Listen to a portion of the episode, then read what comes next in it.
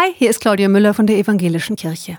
Ich mag Maria, die Mutter von Jesus. Die Weltgeschichte wäre eine andere, ohne Marias Bereitschaft, ein Kind auszutragen, von dem die Bibel sagt, es ist Gottes Kind. Maria ist mir ein Vorbild an Stärke und Zuversicht. Sie hätte Grund gehabt, ihr Gottvertrauen aufzugeben, als ihr Kind Jesus neben Verbrechern gekreuzigt wurde. Stattdessen hat Maria gehofft, Gott, der Schöpfer aller Dinge, hat noch ein Ass im Ärmel.